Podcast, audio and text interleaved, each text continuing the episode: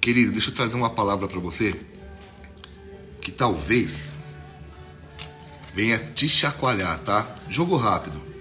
Mas vamos lá. Precisamos ser o milagre de Deus para as pessoas. Em que sentido? Eu escrevi um livro chamado Milagres. Naquele livro eu comento que todo milagre que Jesus fez foi provocado pelas pessoas. Em nenhum milagre de Jesus foi ele que tomou a, a iniciativa. Sempre foram as pessoas que chegaram até ele. A mulher que segurou na sua veste, o cara que ficava gritando: Jesus, filho de Davi, tem misericórdia de mim. Os amigos que baixaram um paralítico, né, o cara que estava numa cama ali, paralítico, de um, de um telhado. Ou seja, eles provocaram Jesus e por causa das atitudes deles, eles puderam ser um milagre, porque até hoje nós aprendemos com essas histórias. Então, você precisa ser o milagre de Deus. A gente, às, às, vezes a gente fica pedindo, Deus, me dá um milagre, me dá um milagre. Mas você é o milagre. Um milagre de Deus, que você o conhece, para as pessoas que, que estão ao teu lado. E sabe, queridos, é... Quando você, eu e você, nós podemos até estar meio preocupados com a situação, mas nós conhecemos um Deus que nos conforta, que nos consola. E quem não conhece esse Deus?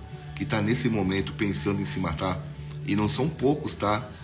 Eu sou pastor, eu ouço coisas sobre isso de uma maneira muito assim frequente. Pessoas que nunca pensaram e começaram a ouvir essas vozes e disseram: "Cara, não tem mais solução para mim, não tem solução para minha família, já era, vou me matar". Então você precisa ser esse milagre. Para isso, você precisa ser um exemplo. Como é que eu sou um milagre? Sendo um exemplo. As pessoas veem as atitudes que nós estamos tendo diariamente. Então, eu perguntei, já eu vou perguntar de novo, para que a gente consiga colocar em prática isso que eu estou te falando. O que, que é mais importante para você, querido? Seu trabalho ou sua família? Quem é daqui de Curitiba sabe qual é a resposta, né? Mas não fale, só pense. Você que nunca ouviu, o que, que é mais importante, seu trabalho ou sua família?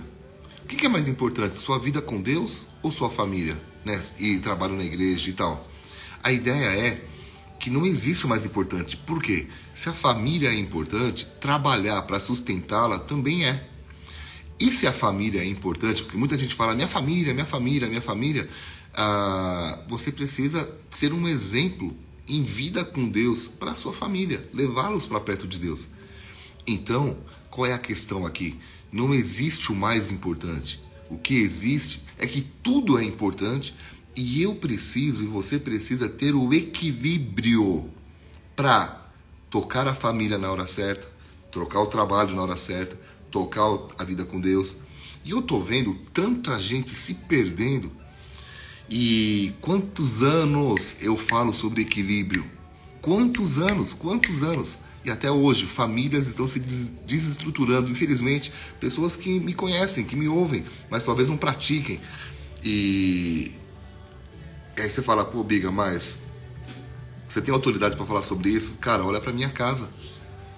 Eu tenho praticado o equilíbrio e os frutos estão aí. Estou apaixonado pela minha esposa, pela mesma esposa, há 21 anos. Então eu né, tenho tanta responsabilidade, tantos desafios, loja fechada, café fechado, igreja fechada. Eu estou aqui, não estou te trazendo uma palavra de choro, mas uma palavra de ânimo. Então vale a pena praticar esse equilíbrio, tá? Agora, não é porque você tem que ter o equilíbrio, presta atenção que eu vou te falar, que você tem que abandonar a família. Que às vezes as pessoas acham que equilíbrio é, opa, eu vou estar tá de vez em quando em casa, mas eu não vou dar a atenção necessária. E eu quero estudar uma, a vida de um cara chamado Josué, a gente está falando muito sobre ele, que foi uma pessoa que colocou a família em primeiro lugar, colocou a família como prioridade e, e, vamos lá, deixa eu voltar aqui. Prioridade não é que ela é a mais importante e não vou fazer as outras coisas. É o equilíbrio. Mas você não pode esquecer a família. Porque se a família destruir, acabou tudo. Tá? Se, se você destruir a sua família, cara, acabou o ministério, acabou o trabalho. Porque nada, nada na separação, 50% já vai para o cônjuge. Então acabou tudo. Então, quando você coloca como uma prioridade cuidar da família, as gerações futuras são abençoadas. E quando você olha na vida de Josué, que foi um cara que conduziu o povo até a terra prometida, ele foi um exemplo. E ele foi um cara que colocou sua família acima da sua liderança do país. Ele era um, um grande líder, o líder que estava levando o povo até a terra prometida, mas ele colocou a família como uma prioridade. E pode parecer irônico, mas olha só: quando uma pessoa coloca sua família em primeiro lugar, a comunidade se beneficia. Mas quando uma pessoa coloca a comunidade em primeiro lugar, o trabalho, o ministério, tanto a família quanto a comunidade sofrem. Então, por isso que eu lance do equilíbrio. A família em primeiro lugar, ok, mas eu não posso deixar de trabalhar, não posso deixar de ter vida com Deus, mas eu não posso deixar de segurar essa peteca. Eu não posso deixar de segurar minha família, de cuidar, ainda mais se você tem um monte de filho, igual eu, cada um de uma idade, então você precisa ter esse equilíbrio. Ainda bem que os meus filhos mais velhos gostam de moto, então tem hora que eu dou uma volta de moto igual domingo com a minha esposa, tem hora que é com meu filho, tem hora que é com a minha filha. Os pequenos ainda não podem andar, mas eu vejo que eles têm vontade. E eu fico equilibrando. É difícil? Claro que é, porque além de tudo eu tenho todo esse trabalho, tenho a minha vida, mas vale a pena. Por quê? Porque eu estou fazendo com que a minha família e a comunidade se beneficiem. Pessoas que dizem assim: eu não acredito mais no amor, eu não acredito mais na família. Pessoas que estão vivendo com equilíbrio pode ser um exemplo para esses. E Deus quer te usar para salvar muitas famílias. Por quê? É, aquele, é aquela questão, às vezes a pessoa, a pessoa olha e diz, pô, se deu certo para ele, pode dar para mim também. Então, Deus precisa de exemplos aqui na terra. Seja um, tá? Outra coisa é que você percebe que Josué, independentemente da situação, ele não seguiu a multidão. Ele não foi o Maria vai com as outras, presta atenção, não foi levado pelo vento, pelo vento das notícias, quando a, quando o povo, quando o povo, quando os espias vieram da, de espiar a terra, estou contando um texto bíblico, né? É, vieram 12 espias, 10 disseram: não dá para entrar, o bicho está pegando a terra, a terra até é boa, mas há gigantes, há inimigos. Josué falou assim, cara, independente de vocês acreditarem no meu relatório positivo ou não, eu vou seguir a Deus. Eu vou acreditar que um dia eu vou entrar nessa terra. Então, ele não seguiu a multidão no começo e não foi com a multidão no final. Onde eu quero chegar? Eu quero chegar no seguinte sentido, meu irmão, se você ficar gastando a sua energia ouvindo o que as notícias estão dizendo, o que a TV está dizendo, cara, você não vai sair do lugar. Quer um exemplo? Um exemplo parece bobo, tá? Mas não é. Como eu ando de moto, muitas vezes a gente marca alguns rolês de moto e o pessoal vai muito olhar para o tempo. Ah, a previsão é que vai chover. A previsão, não sei se vai dar. Meu irmão, quantas vezes já perdi a conta, não só aqui em Curitiba, mas em outros lugares, que a previsão tava chuva, temporal e nós viajamos com sol. Por quê? Porque, cara, eu não tô nem aí para que a previsão vai estar tá dizendo. Cara, eu, eu, eu, eu marquei algo e Deus pode fazer diferente. E fez. Tá? Quando, na época que eu organizava campeonatos de skate em Ponta Grossa, quantas vezes, quantas vezes as pessoas me ligavam sábado de manhã, o campeonato era tarde. Ô, oh, vai ter campeonato? Eu olhava pro tempo, tava caindo água, tava chovendo. Eu falava, vai sim, pode vir. E a galera viajava, quando chegava em Ponta Grossa, enchia a paladeira. Quantas vezes eu, eu, eu sequei a ladeira com o olho? Eu olhava, meu, vai secar isso aqui. Na minha história, foram quatro anos de campeonatos que eu organizei. Eu nunca cancelei um evento por causa de chuva, mesmo que no começo estivesse chovendo. Aonde eu quero chegar? É que, meu irmão, se você ficar olhando só a previsão do tempo, se você ficar olhando só o que as notícias dizem, você não vai sair de casa em março do ano passado disseram: não saiam de casa. E quantas pessoas não saíram faz um ano, já é março de novo, e o diálogo não muda. Não saia de casa. Irmão, tem que prevenir? Tem. Eu peguei essa porcaria, fiquei mal pra caramba. Perdi amigos. Tem gente internada próxima a mim? Sim. Mas, cara do céu, vamos parar toda a economia, vamos parar com a vida, porque as notícias estão dizendo, pô, larga a mão disso. Meu irmão, ao invés de sintonizar na terra, sintoniza nos céus. O que, que Deus está dizendo? Sabe, a esperança para aquele que o busca. Josué mostrou isso. Ei, eu não sou uma Maria vai com as outras. Podem estar dizendo o que for. Eu sei aonde eu estou indo. Por isso você precisa ter um caminho, uma visão. Ok? Terceiro toque. Josué, ele além de colocar, é, além de ter uma liderança maior sobre a sua família do que sobre o país, ser um líder na sua família acima de ser um líder no país, o ser um líder no país foi só uma consequência, e ele não, mesmo não sendo uma Maria vai, com as outras, o terceiro toque aqui é que Josué foi um exemplo de pai. E agora é uma parte forte, hein? Os, o povo de Israel e os filhos de Josué o viam, olhavam para ele e viam que ele era um exemplo. Biga, exemplo de quê? Vamos lá, gente. Agora o bicho vai pegar, tá? Porque não tem como você querer influenciar uma geração se as pessoas olham para você e veem que você fala uma coisa e age diferente. E um dia, meu querido irmão, minha querida irmã, o seu filhinho pequenininho que você ama, um dia ele vai tomar uma atitude baseada nas suas não, vai tomar uma decisão baseada nas suas atitudes. É, que as, de novo um dia teu filhinho tua filhinha vai tomar uma decisão na vida baseado nas atitudes que viu nos pais. Ah filho nunca fale mal de ninguém tá? É feio. Vou passar sabão na tua boca. Aí ele olha para o pai depois que sai do culto e o pai metendo a boca no pastor, metendo a boca no irmãozinho. Cara, é incoerente. E essa incoerência vai levar teu filho a crescer e falar assim: Eu não quero para ser. Eu já ouvi gente assim: Para ser crente igual Fulano, eu prefiro ser do mundão. Uau! Para ser crente igual você? Para, eu não quero. Então um dia, seu filhinho, sua filhinha, vai te contar algumas mentiras. E você vai dizer assim: Oh, quem te ensinou a contar mentira? E lá dentro dele ele vai falar: Pô, pai, pô, mãe, eu tive contando inúmeras mentiras. Falava e não cumpria, falava uma coisa para fulano e não falava e não fazia. Oh, filho, você precisa honrar o teu cônjuge quando você casar, tá? Você seja fiel. Mas ele olha você com papinho pela internet com outras pessoas. Cara, é incoerente. É incoerente. E aí você fala assim, pô, Biga, nada a ver? Bom, o tempo vai passar. E o tempo vai mostrar se as suas atitudes vão fazer dos filhos terem boas decisões. Seus filhos precisam te ver sendo um exemplo de oração, um exemplo na vida de oração.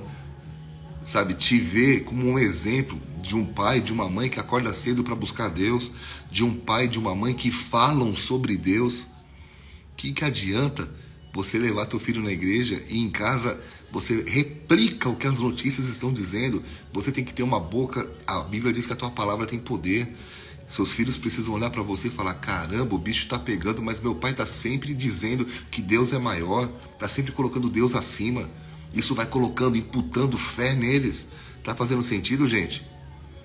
Terceiro, ele, seus filhos precisam ver você compartilhando sua fé com as pessoas. Eles precisam ver que você compartilha, que você evangeliza. E eu não estou falando de ser aquele crente chato, mas aquele crente que aproveita oportunidades. E o filho está olhando. Cara, sabe o que acontece? Teus filhos começam a virar evangelistas. Ele convida um amiguinho para ir no ministério infantil, ele leva uma revistinha, ele leva um adesivo. Por quê? Porque ele vê o pai fazendo, ele vê a mãe fazendo. Você não pode cobrar alguém de fazer o que você não faz. Você precisa ser um exemplo de colocar Deus na sua como primeiro lugar na sua vida financeira. Meu irmão, meu irmão, eu já passei muita dificuldade na vida em relação a finanças, tá? E não estou chorando, só estou dando um testemunho. Não foram poucas, não foram poucas. Como solteiro, como casado, o Lucas, meu filho de 20 anos, esse aí passou um perrengue com a gente. Mas minha esposa, meus filhos, meu filho, que era só ele na época, é, e as pessoas da igreja nunca me viram dizer acabou, não tem mais solução. Sempre viram que eu colocava Deus à frente. Deus, um dia esse jogo vai mudar. Um dia ah, vai, vai, vai virar a página. E virou. Hoje nós estamos vivendo as, a mesma coisa. Não estamos passando dificuldade, mas estamos apertados. Loja fechada, igreja fechada, café fechado. E a pior coisa não é não, é, não ter como receber dinheiro para pagar suas contas. É você ter condições de receber e ser proibido de trabalhar. Isso é difícil, é o que nós estamos vivendo. Quantas pessoas, né, o pessoal, tenho muitos amigos que trabalham com luz, com som, com casas de eventos e não podem trabalhar. E estão dizendo, caramba, cara. Mas aí os filhos vão olhar. O que, que você fala sobre isso? Todos os meus filhos e minha esposa sabem que eu sempre digo, e até agora, Deus vai virar a página. Deus vai, Ele é fiel. Como é que vai ser? Não é meu papel fazer um milagre. Meu papel é entregar água e depois ver o vinho. Mas o transformar água em vinho é papel de Deus. Recebe isso, tá? Em nome de Jesus. Cara, falando demais, né? Mas vamos, eu tô quase acabando. Você precisa ser um exemplo, exemplo de oração, de conversa sobre Deus, de compartilhar a fé com as pessoas, de colocar Deus em primeiro lugar na tua vida financeira. Ah, você fala bastante nisso, mas seu dízimo, você é fiel nisso, nas suas ofertas? Então, meus filhos viam e vem até hoje sendo fiel. Cara, Deus é fiel, eu vou ser fiel com ele, ele vai ser fiel. Então, é o exemplo, tá? Vamos lá. Essa aqui é muito forte, não vou nem falar para vocês, tá? Tá bom, vou falar. Teus filhos precisam ver você sendo um exemplo de no falar coisas positivas sobre os outros. Cara, se você é alguém que só fala mal dos outros, quem que você acha que está criando no teu lado? Quem está sendo criado? Um monstro, um monstrinho. Por quê? Porque eles vão replicar isso e todas as pessoas vão, vão, eles vão olhar o mundo pela lente deles e todas as pessoas serão más. Por quê? Porque olha para o papai e olha para a mamãe e vê que é, são dois malas que só falam mal de todo mundo. Cara, pelo amor de Deus, cresce. Tem, seus filhos precisam ver você crescendo mentalmente e espiritualmente. Meus filhos sobem aqui no escritório, cara, eles veem livros, mas eles não veem livros aqui que estão só numa estante. Eu estou lendo, eu estou estudando, eles estão vendo.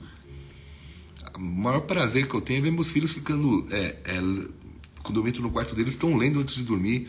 A minha filha é sinistra, ela tá. Ela pegou o meu.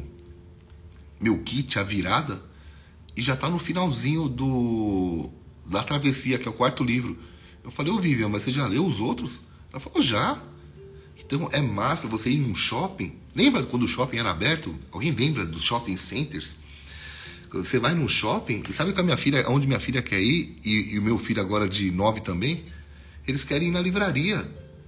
Eu falo, uau, cara, que alegria, mas por quê? Porque vem o exemplo, tá? Eles querem seus filhos precisam ver o seu exemplo de compromisso. Cara, você falou, compra. Não dá meia volta. Ô filho, fala que eu não tô. Que exemplo é esse, cara? Tô aqui. E para terminar, eles precisam ver o seu exemplo de relacionamento íntimo com Deus. Na hora que o bicho tá pegando, na hora que, tipo assim, cara, eu já fui cara que batia, que quebrava as coisas, sabe? ficava nervoso, dava soco na porta, e era só prejuízo. E eu ainda fico nervoso, só que as atitudes tiveram que mudar, e os meus filhos viram isso. Então me vem na hora que eu falo assim, cara, me deixa sozinho um pouco, eu venho aqui pro escritório, eu vou andar. Você e eu precisamos ser um exemplo, amém? Não há maior legado que você possa deixar para essa nação do que uma família forte. Uma família que vê o teu exemplo. Se você quer impactar sua comunidade, seu país, o seu mundo, o início é o seu lar. Então vamos lá? Tem que ter um equilíbrio? Sim, mas o seu lar é onde as pessoas veem quem você realmente é. E eu acho demais isso. Na casa você sabe como a pessoa é. E é na casa que teus filhos vão ver a sua essência. Acabando, eu escrevi uma música uma vez, falando chamada Essência, tá no YouTube da H27 Band. E a essência diz assim: Eu tava em Londrina e eu falei, pô Deus, como a minha como a minha natureza é ruim. Se deixar, eu vou pisar na bola com o Senhor. Aí Deus falou assim para mim: A tua natureza pode ser ruim, mas a sua essência é santa. Viva pela essência, não pela natureza. Eu fui um, foi um soco no meu estômago e eu escrevi uma letra com a dor no estômago, pá, escrevi. E a letra vale a pena você assistir, tá? Você ouvir, tá lá no YouTube. É, essência, sua essência pura, viva por ela. Busque a Deus para que você viva pela essência, não pela sua natureza. Sua natureza, você pode ter tido maus exemplos do pai. Seus pais podem ter feito tudo o contrário, não importa, seja você a mudança. Deus te criou com uma essência pura. Viva isso, tá? Que Deus te abençoe nessa semana. Espero que essas palavras tenham te abençoado. Ótima segunda. Não se desespere. Deus está no controle.